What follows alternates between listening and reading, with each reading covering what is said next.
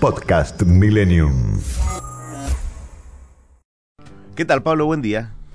Edu, ¿cómo estás? Muy bien, muy bien. ¿Tomamos un café y charlamos un poco de cómo será esta actividad parlamentaria que propone el gobierno? Me viene bárbaro, me viene bárbaro un café porque son, son días de pocas horas de sueño. Tal cual, tal cual. Bueno, contame, eh, ¿qué va a pasar a partir de ahora?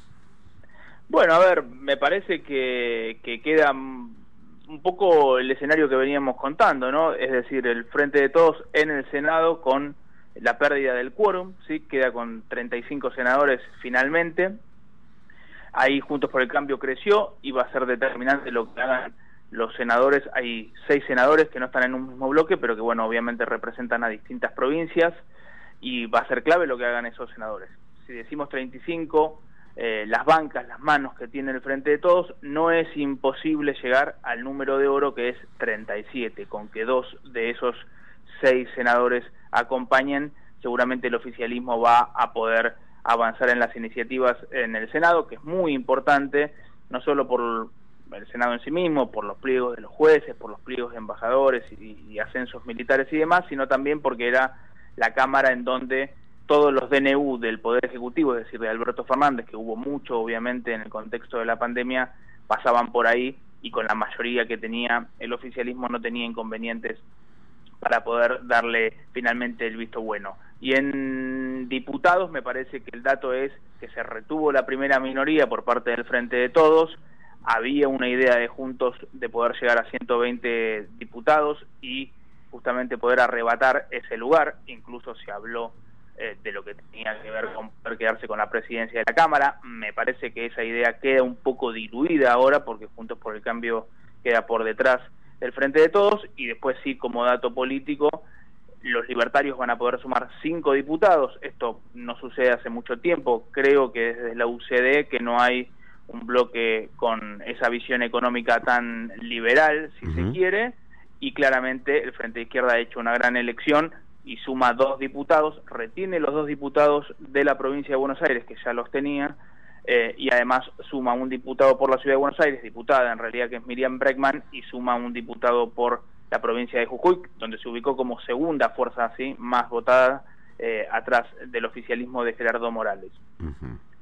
Eso en lo que tiene que ver más o menos con la confección de ambas cámaras, el oficialismo requete contra súper obligado a sentarse a negociar eh, con los otros espacios y en lo que tiene que ver con la dinámica o la agenda, bueno, ayer el anuncio muy importante de Alberto Fernández que en la primera eh, semana de diciembre va a estar em, enviando este proyecto que tiene que ver con, con un programa económico plurianual, plurianual, perdón, con la sustentabilidad económica y que me parece que involucra obviamente la negociación con el Fondo Monetario Internacional, que es lo que hoy más preocupa al gobierno y desde ya que se tiene que activar toda una serie de otras cuestiones, entre ellas la del presupuesto, que todavía no está eh, convocado formalmente. Hay una serie de eh, reuniones de comisiones esta semana, pero todavía presupuesto no está eh, en la línea de fuego, llamémoslo de alguna manera, lo cual llama mucho la atención, porque digo, el presupuesto se presentó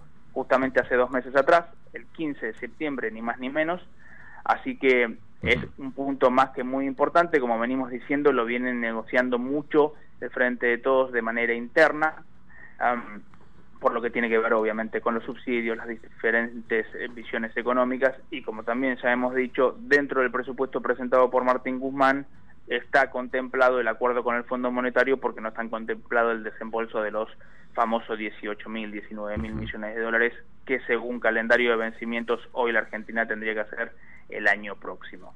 Así que se viene se vienen semanas bastante movidas. Yo creo que el oficialismo debería apurar un poco eh, a tratar algunos temas, sobre todo por esto que estamos mencionando, que después del 10 de diciembre va a estar aún más obligado a negociar eh, las manos. No creo que le vaya a dar eh, los tiempos para poder aprobar el presupuesto, que es una ley súper importante antes del 10 de diciembre.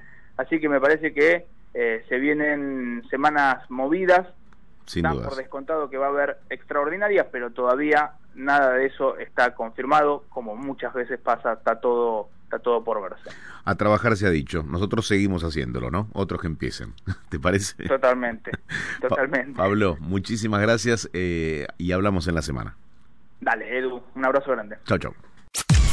Podcast Millennium.